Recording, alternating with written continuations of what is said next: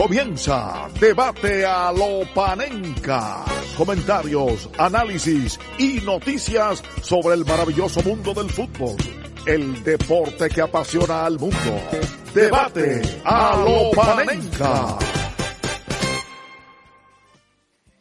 Hola, ¿qué tal? Saludos aquí en Debate a lo Panenca una vez más, episodio número 37-38, si mal no recuerdo, del podcast que emitimos a través de Spotify, iVoox y Apple Podcast para todos los que nos escuchan. Pero la primera emisión que desde Debate a lo Panenca oficial hacemos a través de redes sociales, YouTube, eh, Twitter, Periscope, que son las tres que vamos a, a, considerar, eh, por lo menos a priori, en esta emisión para que también le pongan cara a nuestras voces y nos conozcan más con mayor profundidad y en vivo. Eh, nada, hoy tenemos a Carl Miguel Antoine como, como, como analista también. Vamos a comentar, como dice el título, lo de es, lo que es la lesión de Eden Hazard. También el City contra el Liverpool, ese partido que el City lo vamos a analizar. Y también acerca de la hazaña que podría hacer el Bayern de Múnich si se corona campeón del Mundial de Clubes. Y nada, le doy aquí y enseño en pantalla aquí a Carl Miguel Antoine. ¿Cómo te sientes? Saludo, encantado una vez más de estar aquí en el plantel de Debate Panenca y con muchas ganas de empezar este nuevo eh, programa con este nuevo formato. Así es, así es. Esperemos, Dios mediante, el, la calidad siga así en esta aplicación que estamos probando que se llama Melon App. Y nada, empezar hablando del partido del City con Liverpool. Estamos hablando de que un primer tiempo que fue bastante parejo, el segundo tiempo fue, fue del City, Antoine, no sé cómo tú lo viste, eh, y realmente yo creo que con esto ya el City, qué punto de ventaja al Liverpool, le da un batacazo a lo que es la Premier entera. Sí, realmente le da un batacazo a lo que es la Premier entera y firma una postura. Realmente el City comenzó la temporada titubeando, se vio un City bastante flojo y como bien dices, no solamente dominó al Liverpool, no de principio a fin, sí, la verdad que desde el principio se notó mucho más favorito y llegó con bastante más certeza, pero realmente que como ha evolucionado el, el, el City en esta temporada, déjalo dicho que es un excelente entrenador Joseph Guardiola y un excelente el plantel que tiene. Es realmente increíble verlos jugar, se han ido creciendo jornada tras jornada y han demostrado que son el equipo en más forma de Inglaterra actualmente. Así es, así. Para mí la clave, la clave de lo que ha sido el Grand City, se encuentra en la figura de Joao Cancelo como el falso lateral porque siempre se incorpora al mediocampo por la buena salida de balón y el buen trato de balón que tiene. También la llegada de Rubén Díaz, es decir, esa solidez defensiva, porque el City tampoco, el partido de hoy lo ganó 4 a 1, pero el City tuvo los partidos y tampoco lo está ganando por goleada como en el 2018-2019, pero está encajando cada vez menos, eso se debe a la figura de Rubén Díaz y el gran momento de John Stones. Eh, ¿Qué tú opinas de, de, la figura del portugués dentro del City y qué tan importante eh, es? Podríamos decir que Rubén Díaz actualmente el mejor defensor de la Premier en cuanto a nivel, considerando que Van Dijk está lesionado. Eh, se puede decir que es el central de la Premier que goza de mejor nivel. Definitivamente estoy de acuerdo con tu opinión. Es un central que le ha caído como anillo al dedo al equipo. Un central portugués joven que lo había hecho muy bien ya en la primera división de Portugal. Recordemos jugaba en el Porto. Y realmente un jugador que a Guardiola lo, le ha caído de maravilla. No solamente ha sido un excelente reemplazo de lo que en su momento fue Otamendi y para mí en mucho mejor nivel y con mucha más clase y salida y realmente lo de como dijiste lo de Cancelo ha sido otro experimento de Guardiola que ha dado eh, de manera excelente. Es decir estamos hablando de un jugador que ni siquiera está jugando en su posición natural y con la capacidad que tiene para eh, internarse al ataque están haciendo un desorden en toda la jornada. Es decir un City bastante explosivo con mucha dinamita y excelentes recambios. Sospechoso el partido, o sea, curioso de que el City no tuvo la posesión en ninguno de los tiempos y en el partido tampoco, por supuesto. Y en el primer tiempo, lo que yo creo que mantenía vivo al Liverpool, o parecía que el Liverpool tenía eh, mayor iniciativa del juego, era porque al City se le hacía muy difícil enlazar diferentes pases y diferentes jugadas, debido a la presión alta que ejercía el Liverpool, que en el segundo tiempo no la pudo ejercer porque en el segundo tiempo el, el, Liverpool no pudo ejercer esa presión por una cuestión física, jugando partido cada tres días, ese ritmo de intensidad que caracteriza al Liverpool de club no lo puede mantener y sostener tanto en el tiempo. A eso tú le agregas de que cuando el City tú no lo presionas, le des espacio, ahí se activa lo que es la figura de Kundogan que box to box estamos viendo en los últimos partidos como ese nuevo rol de ser mediocampista con, llegada, más o menos también la transformación que está teniendo Frankie de Jong en el Barça. Gundogan la está teniendo en el City porque está constantemente asistiendo, marcando goles. No sé qué opinión tú tienes del buen momento del alemán. Excelente, realmente un jugador que hace mucho realmente que llegó al City y que ah, siempre ha estado un buen nivel, siempre ha dejado bastantes destellos de su excelente eh, calidad pero hace mucho que no veo un Gundogan como ese Gundogan que enamoró a Europa esa vez con el Borussia Dortmund. Es decir, estamos hablando de un Gundogan que ha podido mantener esa consistencia a todo lo largo de una temporada y se ha convertido en una pieza clave y fundamental. En la ausencia de De Bruyne estuvo ahí, jugó un papel fundamental. Ahora con De Bruyne en el equipo y con todas las armas más que tiene el City, se ha podido consolidar en el equipo y ha demostrado ser ese jugador diferente, ese jugador que también es capaz de comprometerse y que a pesar de su veteranía, porque ya no es el mismo joven que tenía 23, 24 años, ahora es un jugador que está en otra etapa, de hecho, en su etapa final, y lo está haciendo bastante bien. Es decir, Guardiola no solamente ha podido eh, eh, rejuvenecer la plantilla, sino que ha sabido utilizar muy bien la experiencia de sus jugadores, que a pesar de no ser tan viejos, sí que tienen mucha experiencia con lo Gundogan, con lo de Bruin, eh, con lo Laporte, que son jugadores jóvenes, pero que te han jugado en tanta liga que parecen veteranos y la verdad que mucho, mucho, un chapó para el equipo, para el entrenador. Hace no mucho tiempo, tú que siempre fuiste un gran descubridor de talento, porque fuiste el que me enseñaste la figura de Joao Félix, también me estaba hablando de un joven que se llamaba Phil Foden en la categoría inferiores del City. Y hoy, eh, el partido de Foden fue un espectáculo. Guardiola al principio lo puso como falso 9, pero cuando lo cambió a la banda, eh, nos enseñó a todo el mundo que realmente donde se siente cómodo Foden, por lo menos en esta etapa de su carrera, es pegado en esa banda derecha como Messi al principio.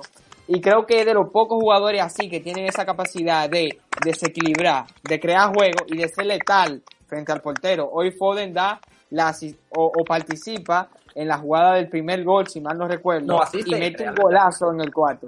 Sí, asiste en la jugada del primer gol y mete un golazo en el segundo, prácticamente fusilando a Alisson. O sea, estamos delante de algo bastante especial. Si hablamos de Ansu Fati y de Mbappé, hay que poner a Foden también en la mesa.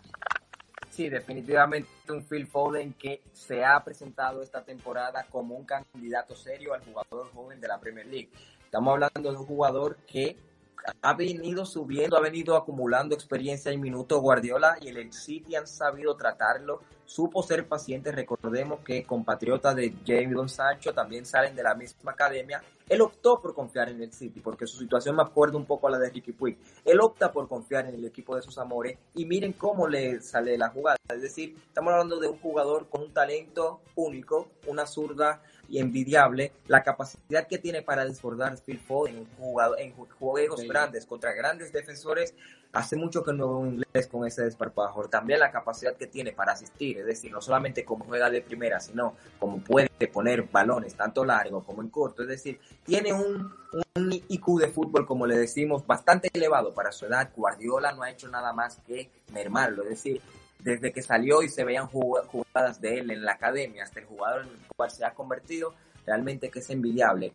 Ojo con Inglaterra para el Mundial y ojo con el City para la Champions. Claro, claro, hay que tener en cuenta Inglaterra para la Eurocopa y para el Mundial. Y, y, pasando al otro lado de, de, la moneda, el Liverpool sigue con su mala racha de 2021 a 10 puntos con un partido más eh, que queda pendiente al City eh, de calificado también de la Carabao Cup, sufriendo en la FA Cup, le toca un partido duro, va a tener que poner toda la carne en el asador eh, contra el Leipzig para salvar la temporada y ganar la Champions. Pero el City, el Liverpool, perdón, tampoco se puede descuidar porque a diferencia de la Liga Española, la Premier, si tú te dejas llevar, termina quedándote fuera inclusive hasta de la Champions. Entonces, el Liverpool, eh, yo no sé qué carencia y cuáles son las causas del, del mal más allá de la falta de la intensidad, que el Liverpool se basa mucho en tener una gran intensidad y tener ese juego asfixiante del rock and roll, y que con el estado físico del jugador a nivel mundial, por el calendario tan apretado, se le hace complicado. Más allá de eso y de la ausencia de Van Dijk, ¿qué otras razones tú ves? Porque realmente la delantera tiene una sequía, ese tridente tiene una sequía preocupante. Tienen una sequía preocupante, realmente ausencias bastante importantes, realmente recuperaron a piezas importantes como Allison a su escuadra y como bien dices, su pólvora, es decir, sus delanteros no están lesionados, no, no, no están, eh, vamos a decir, privados de salud, tanto eh, Firmino como Manes la, en, la, en el último tiempo de la temporada han estado en una forma bastante buena, pero sin embargo no han estado rindiendo al mismo nivel que nos tienen acostumbrados mucha gente pudiera tildarlo como la resaca del campeón, es decir, tienen los dos últimos tres años el mismo colectivo, la misma escuadra, forzando su cuerpo al máximo nivel, es decir, intentando competir por todo. En algún momento te puede pasar una jugada del cuerpo. Sin embargo, hay determinadas jugadas en un partido que no podemos eh, decir que solamente van a recaer por el físico de un jugador. Es decir, mentalmente el equipo de club no se ha alejado de su idea pero ha tenido más problemas para proyectarle en el campo, porque no vemos al mismo Liverpool que sale a dominar de principio a fin, eh, inclusive contra equipos de Premier League que son de menor nivel, se le ve titubear en, en instantes del partido, gana los partidos eh, a par, eh, jugándolo, a veces saben cómo lo ganan, lo cual era una, un Liverpool muy diferente si lo comparamos con los dos últimos Liverpool de las dos campañas diferentes. Es decir, el Liverpool que viene de ganar la Premier League era un Liverpool que era demoledor. Si perdía, pero taruñaba, ¿me entiendes? Este Liverpool la aruña, pero no igual que antes. Claro, un poco la mala suerte, toda la buena suerte que tuvo en la temporada pasada, ahora lo tiene como mala suerte Antoine. Y yo sigo pensando que este verano uno de los tres va a salir. Firmino, Mané o Salah. Entre Mané y Salah, que son los que más cartel tienen, porque Klopp creo que se va a mantener en el cargo. Y a Klopp siempre le gusta, igual que el Cholo Simeone, eh, renovar la plantilla constantemente. Y posiblemente eh, entre Salah y Mané no veo eh, tan factible, o no factible, pero creo que uno de los dos van a terminar saliendo el próximo mercado. Y, y posiblemente haya una mini revolución en el equipo, porque hay que hacer varios retoques. Quizá hay que fichar otro central para que acompañe a Bandai cuando vuelva de la lesión. Quizá hay que fichar un mediocampo para que acompañe a Fabriño y a Thiago, ya que Henderson tiene la edad que tiene quizá van a intentar el sueño de todo fanático de Merseyside, de Anfield, perdón, de fichar a Kylian Mbappé, una serie de cosas. Pero bueno, ya para cerrar el tema del Liverpool, sí, va a decir algo Antonio. Y recordemos, y perdón, quería decir algo con respecto al Liverpool, recordemos también que el Liverpool, más allá de que si ficha o no, eh, tiene un canterano, que lo quiero decir aquí ahora, es un canterano que se llama Harvey Elliott, que actualmente está en préstamo, que ojo con él, ojo con él, que siento que el Liverpool, como bien dijiste, no tiene miedo, y conociendo a Klopp, no tiene miedo a desprenderse de sus estrellas, porque es un equipo que miren los de dónde ha sacado la base del equipo. Es decir, estamos hablando de que Trent, Alexander Arnold, como muchos otros jugadores, han sido sacados de la base, como Yolo Gómez, como otros, han sido sacados de la base del, juego juvenil del equipo y han aportado muchísimo. Siento que con esa clase de jugadores, como mencionamos, Harvey Elliott, que es un jugador que juega en la misma posición que Salah, muy parecido en cuanto a regate, un poco parecido, podemos decir, a esos clásicos enganche zurdo, pero realmente que ojo con Salah y ojo con Mané porque no le veo esa continuidad a sí mismo como bien dijiste. Si, si Van Dijk vuelve a su mejor versión, que posiblemente con la medicina que hay hoy en día, eh, eh, estas lesiones que antes parecían gravísimas, los jugadores vuelven, el caso Kevin Durant en la NBA, a un gran nivel. Y fichan a David Alaba, como si surgen las informaciones, podríamos estar hablando de la mejor línea de cuatro del mundo. Robertson, Alaba, Van Dyke y, y Alexander-Arnold, ¿o me equivoco? Realmente una línea de cuatro que promete bastante. Pudiera convertirse en la línea de cuatro de futuro. Es decir, estamos hablando de jugadores que en su posición la han dominado por el último lustro, o por lo menos jugadores como David Alaba, aunque no lo parezca, a su corta edad por la última década. Estamos hablando de jugadores capaces de poder jugar más de una sola posición y poder adaptarse a diferentes situaciones que se puede conllevar un partido de fútbol. En el caso de David Alaba, un jugador que ya se ha rumorado que ya se va a salir del, de la, de, la situación. Va a terminar su contrato con el Bayern Múnich y está buscando un equipo. Sabemos que aún le queda mucha edad competitiva y va a fichar por un grande. Se ha estipulado que el Madrid, que el Liverpool Mm, me gustaría ver, porque siento que sería el lateral izquierdo que necesitaría el Liverpool, pero más que como lateral, la, el central. Lo pudieran utilizar de central. Sería... Sí, un saludo a, a Isco, el perro de Antoine, que, que se llama Isco como el, el futbolista. Isco le puso a su perro para los que no lo conocen, Isco, Alarcón, a su perro le puso Messi y Antoine dijo, bueno, al perro mío le voy a poner Isco. Pero bueno, para hablar de, ya que estamos hablando de Isco, hay que hablar del compañero de Isco que tiene el mismo problema que español, que estamos hablando de que están sobrepeso los dos. Hay que hablar de Eden Hazard. Se vuelve a lesionar, décima lesión en el Real Madrid, se ha perdido el 49% de los partidos eh, disponibles por lesión, 160 millones de euros costó, tres goles solamente y tiene 30 años. Eh, ¿A qué tú atribuyes esta lesión? Porque más allá de la mala suerte y, de, su, y de su indisciplina, como se rumorea en Madrid, yo creo que hay otras razones, pero me gustaría escucharte a ti primero. Realmente lo de Eden Hazard es una situación bastante compleja. Y yo como aficionado del Barça, viendo y comparándolo, porque su situación me recuerda un poco a la de Griezmann, es decir, llega con la ilusión de ser ese jugador que va a devolver al Madrid a ese próximo nivel. El cartel lo tiene, tiene el resumen, tiene el currículum. Sin embargo, una vez comienza la temporada, parece que le cuesta bastante y lo comparo con Griezmann porque los, los, los barcelonistas exigieron tanto de Griezmann, pero Griezmann aporta 15 goles en su primera temporada, comparándolo con el único gol o los pocos goles que pudo conseguir Hazard en su primera. Comienza la segunda temporada de Hazard en el Madrid y no da, pero ningún solo síntoma de que la situación va a cambiar. A veces, claro que sí, porque un jugador top mundial, con toda la experiencia del mundo, salen destellos de esa gran clase y a esas algunas tardes nos recuerda de ese gran jugador que fue en Inglaterra. Sin embargo, no ha podido replicar esas grandes actuaciones en diversas jornadas. No ha podido ser ese jugador que decimos es el jugador del Real Madrid, es decir, es la referencia del Real Madrid. Hay que marcar al número 7 siento que de momento las lesiones junto con sus actuaciones individuales en debido momento le ha quedado grande a Hazard el Real Madrid. Le ha quedado grande.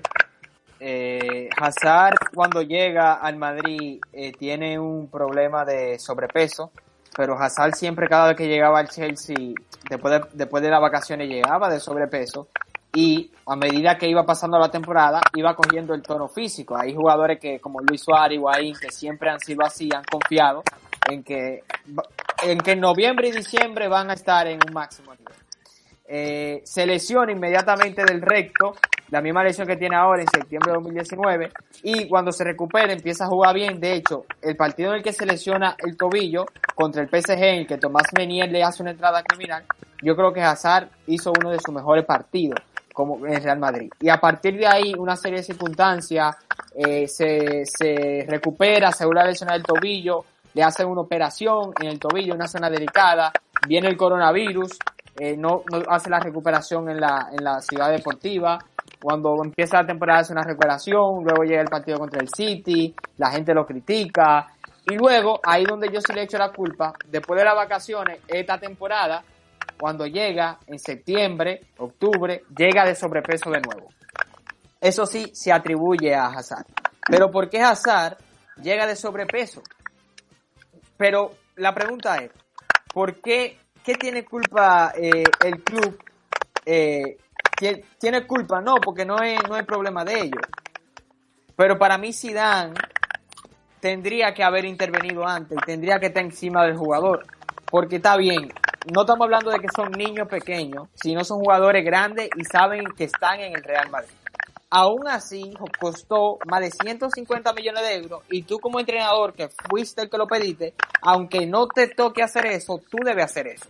Porque te digo una cosa, en el Chelsea, el tipo de entrenador que tenía Hazard era Rafa Benítez, que es mano dura, Mourinho, que es mano dura, Antonio Conte, que es mano dura, y Mauricio Sarri, que es mano dura. Quizás el cambio a la metodología Zidane que le deja hacer lo que le da su gana con su vida, es que ha provocado que la indisciplina de Hazard realmente le afecte deportivamente hablando.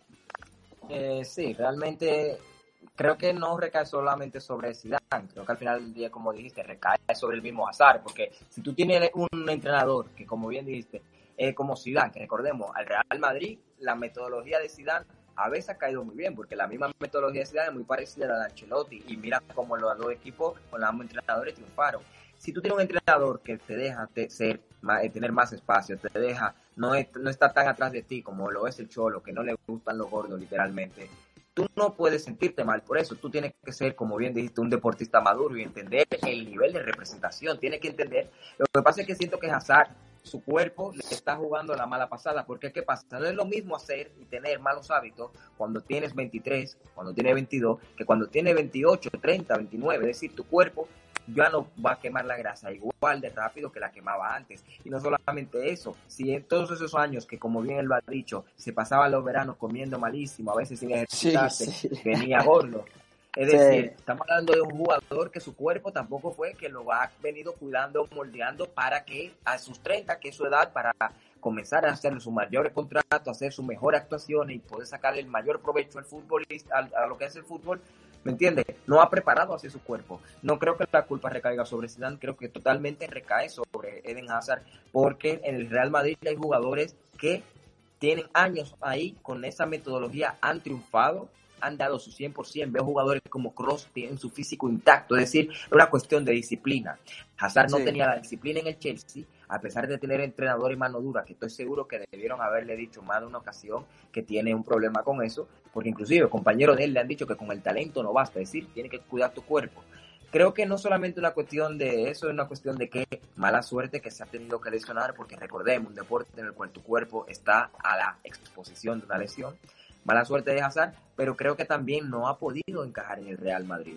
Sus actuaciones han dejado mucho que desear, su, su, su constancia ha dejado mucho que desear, y cuando veo el físico de su compañero me deja mucho que desear Hazard también, que nunca es algo positivo. Tomándose en consideración el hecho de que tiene 30 años y de que se está devaluando cada año más, ¿tú lo venderías o esperaría una temporada más que Hazard despunte y de su mejor versión? Es una inversión muy fuerte, una inversión como la de Griezmann, como la de Coutinho, como la de Dembélé, que en los últimos años ha rumorado a pesar de su, eh, vamos a decir, a pesar de su rendimiento, no se pueden vender esa clase de inversiones, no se pueden echar para atrás. Cuando estamos hablando de una inversión de más de 100 millones de euros, el equipo no puede rendirse. Estamos hablando de muchísima acción y muchísima gente que confió y apostó. Y no estamos hablando de un jugador que es malo, estamos hablando de un jugador que cuando quiere, lamentablemente, es de los mejores del mundo.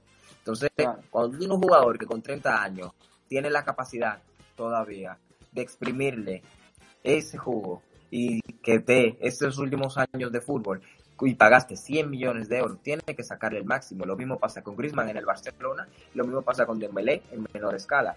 Creo que, sin embargo, Hazard nunca estuvo en un club tan competitivo en su vida, a pesar de que en el Chelsea tenía un rango de exigencia y por momento fue capitán. Él sabe muy bien que si en el Chelsea no ganaba un título, no pasaba nada. Ahora llegó a un equipo en el cual todos los años hay que ganar un título, todos los años hay que tener asistencia y para colmo tiene en, el, en su dorsal, en la espalda, el número del mejor jugador de la historia del club. Es decir, todas las expectativas que tiene que cumplir Hazard le quedan grandes. Una temporada. Todo eso junto. Una temporada para Hazard con menos de 10 goles es un escándalo. Porque estamos hablando de que el número 7 que estaba ahí marcaba 50. Claro. La última temporada de Hazard en el Chelsea fueron 15 goles y 15 asistencias en 30 titularidades en la Premier. Es decir, ya no hacía eso en un semestre. Claro, exacto, pero te estoy diciendo que aún así se queda, este Hazard no solamente se queda lejos de Cristiano, sino que se queda lejos de, de una temporada normal de Hazard en el Chelsea. Yo tampoco lo vendería porque nadie te va a dar el dinero eh, ni el 50% por el sueldo que cobre el jugador y por el momento que pasa el jugador, si tú lo vendes va a ser por muy poco dinero y con ese dinero que te van a dar por Hazard ahora mismo, que son algunos 40, 50 millones de euros, en el mercado tampoco hay mucho que pueda darte más que lo que te pueda dar Hazard en caso de que se recupere. Ya para hablar y pasar al último segmento, eh, y para acabar, que ya Antoine quiere ir a ver el Super Bowl, ¿eh, Antoine? El halftime show. Que por cierto, está, ganando, está ganando Tampa Bay, para los que no se escuchan, está ganando Tampa Bay. Habrá que hablar ya para terminar del Mundial de Clubes. Hoy Tigres le ganó a Palmeiras, demostrando que la Copa Libertadores ha caído en picada últimamente en los últimos años, hasta el equipo de México le gana. Y se va a enfrentar a la final al que gane mañana entre el Al Ali y el Bayern Munich, que todos sabemos que va a ser el Bayern con todo el respeto al equipo árabe.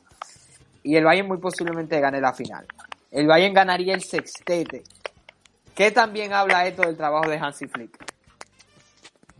realmente habla más que del trabajo del entrenador, y perdón, porque a pesar de que sí, tienen un entrenador que es excelente y un entrenador que por bastante periodo de la temporada ha sabido sacarle el mejor nivel a sus jugadores, para mí soy de los creyentes que el éxito del equipo cae 10% sobre el entrenador y 90% sobre la escuadra.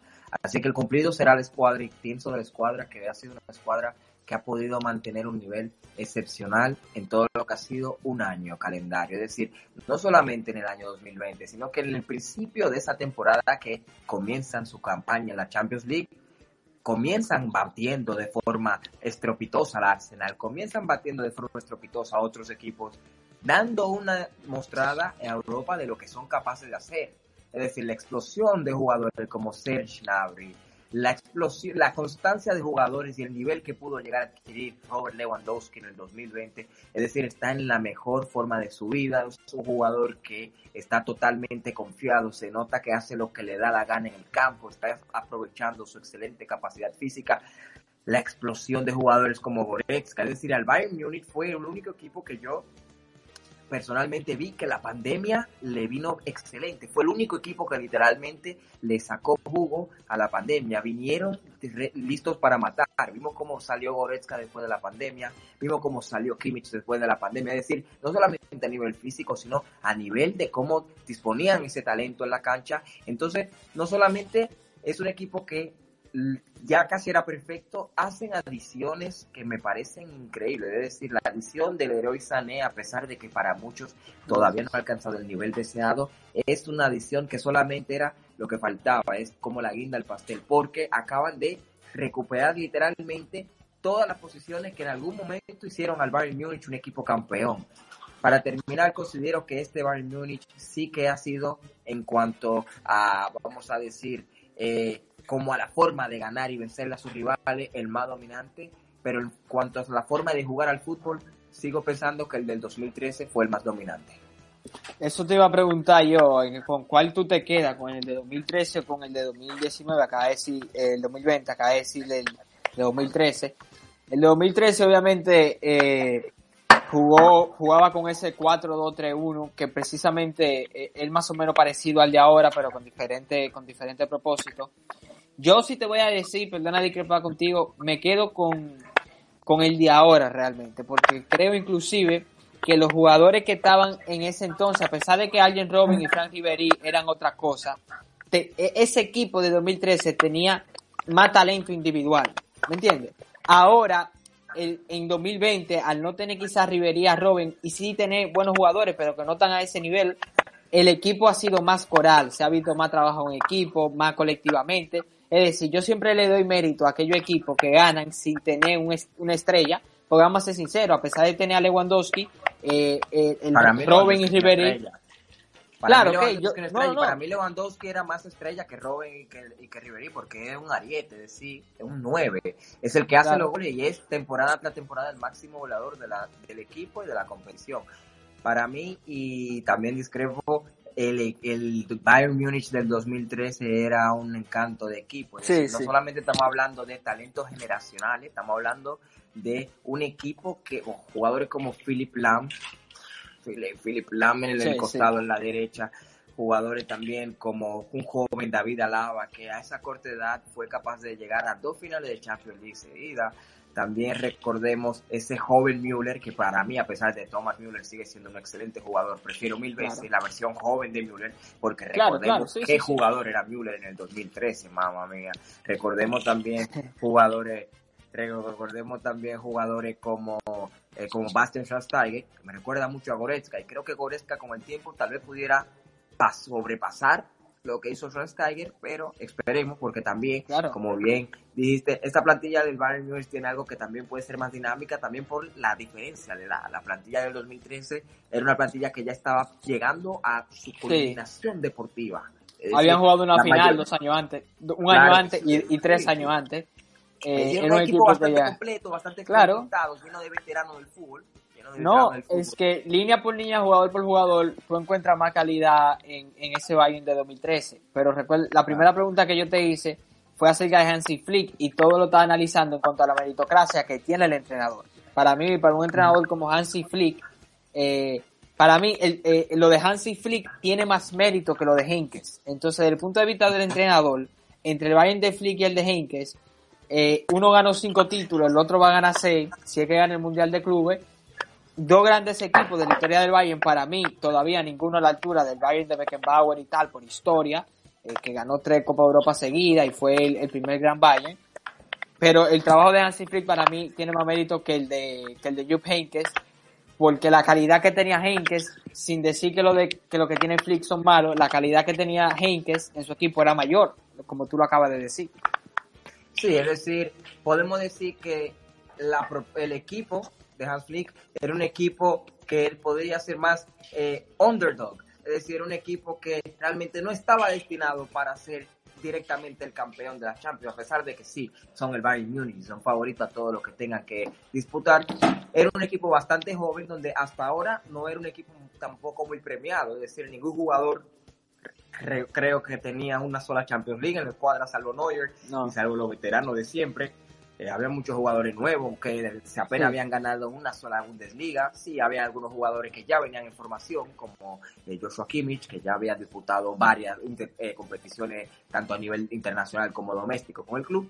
Pero realmente un equipo que para muchos la Champions League era su oportunidad para brillar delante del mundo, como fue para Goretzka, como fue para Nabri, eh, como fue para Alfonso Davis. Es decir, estamos hablando de que esta disponía de una juventud que era la que la distinguía, una picardía delante que era la que la distinguía.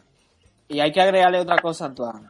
Eh, en tu favor de, la teoría, de la tesis de que el Bayern de 2013 ha sido mejor. El Bayern de 2013 se enfrentó a un buen Barcelona, el Barcelona de Tito Villanova, que era prácticamente el mismo Barcelona de Guardiola. Y en esa misma Champions estaba el Real Madrid de Mourinho, que si bien no, nunca ganó de Cristiano Ronaldo. De Cristiano Ronaldo, o sea que el año después terminó ganando la Champions, que era un tremendo equipo esa temporada, de Osil, de Di María, de Cristiano, de Benzema, Higuaín, Xavi Alonso. Es decir, la calidad de equipo que se enfrentó son diferentes. Ahora el Bayern Munich se enfrentó a un Chelsea que estaba en reconstrucción. Se enfrentó a equipos rotos. Claro, un Chelsea en reconstrucción, un Barcelona eh, totalmente destruido, Olympique de Lyon y un Paris Saint Germain que son prácticamente uno bebé en cuanto a finales de Champions. Es la primera Sin que embargo, son todos, son todos dignos, eh, vamos a decir, eh, representantes de lo que es la élite del fútbol mundial. Pero, claro. Eh, salvo el, no, es decir, fue un justo campeón, le ganó a todos sus contrincantes. Sin embargo, valoremos el momento de fútbol que venían, por lo menos, todo menos el PSG tiene, no tiene excusa. El PSG venía también de, casi podía optar a un triplete. Eh, a pesar de que casi ganaron todos los títulos también a nivel doméstico. Pero sin embargo, los demás equipos, como decimos, no venían de la misma forma. Es decir, el Bayern Munich fue absolutamente el mejor por dos campañas seguidas, porque recordemos, venía, era un equipo que se quedaba nada de perder la final tras perderla contra el Chelsea, un equipo que tenía esa sed de revancha, esa necesidad de revancha delante de, ellos y delante de su afición, porque venían de perder dos finales ya seguidas, es decir, se lo debían a ellos, se lo debían a la afición.